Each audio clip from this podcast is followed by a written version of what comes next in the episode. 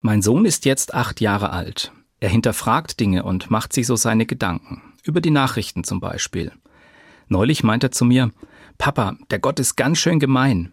In Griechenland hat es gebrannt, dann war alles überschwemmt und jetzt werden die Menschen krank. Warum macht der Gott das? In seiner Logik ist das stimmig, aber so einfach ist es nicht.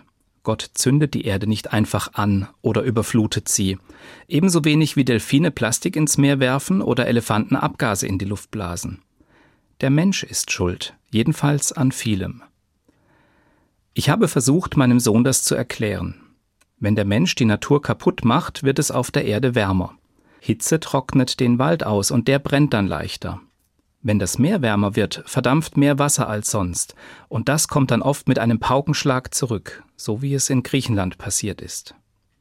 Mein Sohn hat sich das angehört und dann kombiniert, wenn der Mensch das verbockt hat, dann muss doch auch der Mensch etwas dagegen tun. Da hat er recht. Dem Menschen ist die Welt anvertraut. Wenn er nicht handelt, wer dann? Was aber kann er tun? Ich habe meinem Sohn die üblichen Dinge aufgezählt, die wir zu Hause versuchen und die viele andere auch machen. Wir düngen im Garten mit Kaffeesatz statt mit Chemie und gießen das Nudelwasser in die Pflanzen statt in den Abfluss. Was kaputt ist, reparieren wir so gut es geht, statt gleich Neues zu kaufen. Und was wir nicht mehr brauchen, geben wir im Tafelladen oder Second-Hand-Shop ab. Mein Sohn war skeptisch. Das reicht doch niemals aus. Auch da hat er recht. Das alleine genügt nicht. Aber es gibt ja noch mehr, was man tun kann. Ich habe mich mit Lebensmitteln beschäftigt. Bei Butter habe ich aufgehorcht. Um ein Kilogramm herzustellen, braucht es rund 25 Liter Milch. Die kommt von Kühen, und Kühe produzieren Methan, ein Klimagas, das weit schädlicher ist als CO2. Das CO2 kommt dann noch obendrauf, denn die Milch muss verarbeitet, die Butter verpackt und transportiert werden. Würde man Butter konsequent durch Margarine ersetzen, könnte man 134 Kilogramm CO2 sparen pro Kopf und Jahr. Das ist eine Zahl, die durchaus Gewicht hat. Kinder können mit solchen Zahlen wenig anfangen, mit Bildern schon.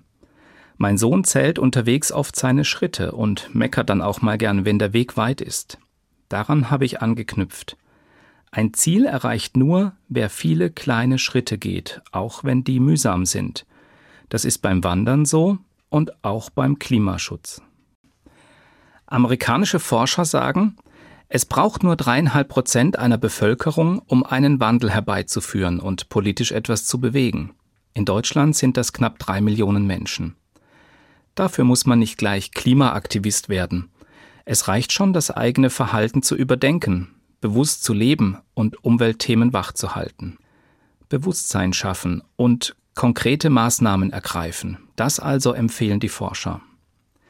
In der jüdisch-christlichen Tradition gibt es diese beiden Säulen schon immer. Die Bibel schwärmt oft von der wunderbaren Schöpfung und macht so bewusst, dass man sie schützen muss. Und sie macht konkrete Vorschriften, um sie zu bewahren. In den Gesetzestexten des Alten Testaments steht zum Beispiel, dass Felder alle sieben Jahre brach liegen sollen, um ihre Kraft nicht zu verlieren.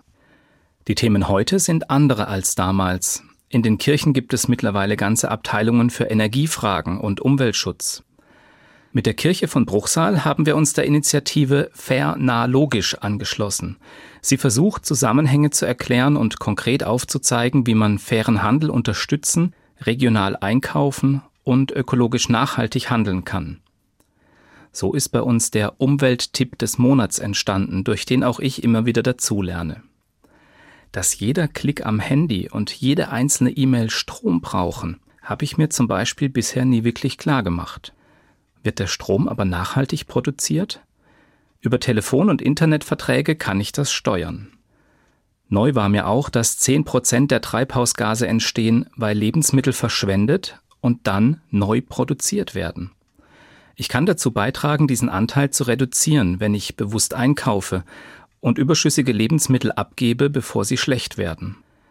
Durch die Initiative Fair Nah Logisch hat sich auch in unserem Büro etwas verändert. Ein Korb mit regionalem Obst ersetzt die Süßigkeiten, die oft in Plastik eingepackt sind. Wenn wir Büromaterial kaufen, achten wir auf Umweltsiegel und lassen es in Boxen liefern, die wiederverwendet werden. Die kommende Woche ist ganz der Schöpfung gewidmet. Wir laden in den Weltladen Bruchsal ein und auf einen Bauernhof in der Umgebung. Und wir machen die Schöpfung zum Thema in vielen Gottesdiensten. In denen wird dann vielleicht auch das Lied vom kleinen Senfkorn Hoffnung gesungen. Ein Senfkorn ist winzig, aber es wächst zu einem stattlichen Baum, der Früchte trägt. Dieses Bild soll Mut machen, weiterhin viele kleine Schritte zu gehen.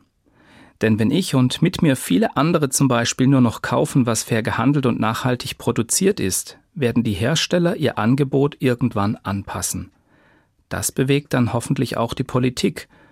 Und am Ende wird groß, was klein und unscheinbar begonnen hat. Davon bin ich überzeugt. Was haben doch gleich jene Forscher gesagt? Es braucht nur dreieinhalb Prozent einer Bevölkerung, dass aus dem Senfkorn Klimaschutz ein stattlicher Baum wird.